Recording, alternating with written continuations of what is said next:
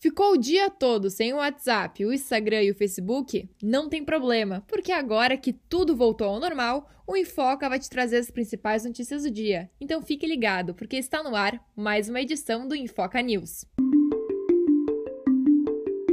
Depois de sete horas fora do ar, o WhatsApp, o Facebook e o Instagram voltaram a funcionar. Durante a tarde, o Facebook enviou uma equipe para reiniciar manualmente os servidores da empresa em Santa Clara, na Califórnia os servidores ficaram disponíveis no mundo inteiro. Alguns funcionários que trabalhavam presencialmente não conseguiram acessar as dependências da empresa porque seus crachás não estavam funcionando, o que os impossibilitou de chegar até os servidores afetados. Falando ainda do Facebook, no último domingo, dia 3 de outubro, Francis Halding, ex-gerente de produtos da empresa, que era responsável por projetos relacionados às eleições, deu uma entrevista ao canal CBS News, acusando o Facebook de colocar os lucros acima da segurança.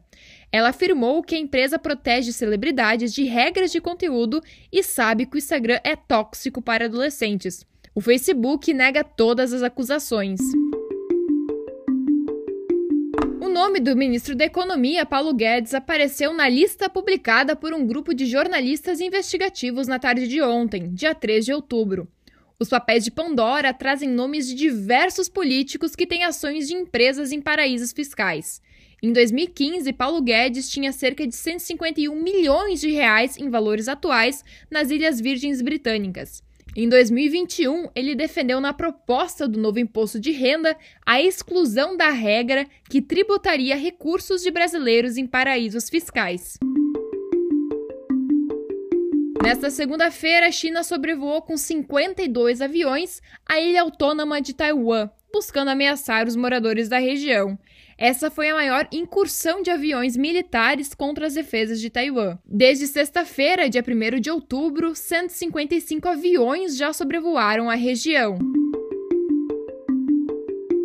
Você acabou de ouvir mais uma edição do Infoca News. Para continuar por dentro dos principais acontecimentos do dia, segue a gente no Instagram, Enfoca, e também no Twitter, Enfoca News. Produção Enfoca, reportagem e edição Ana Weber.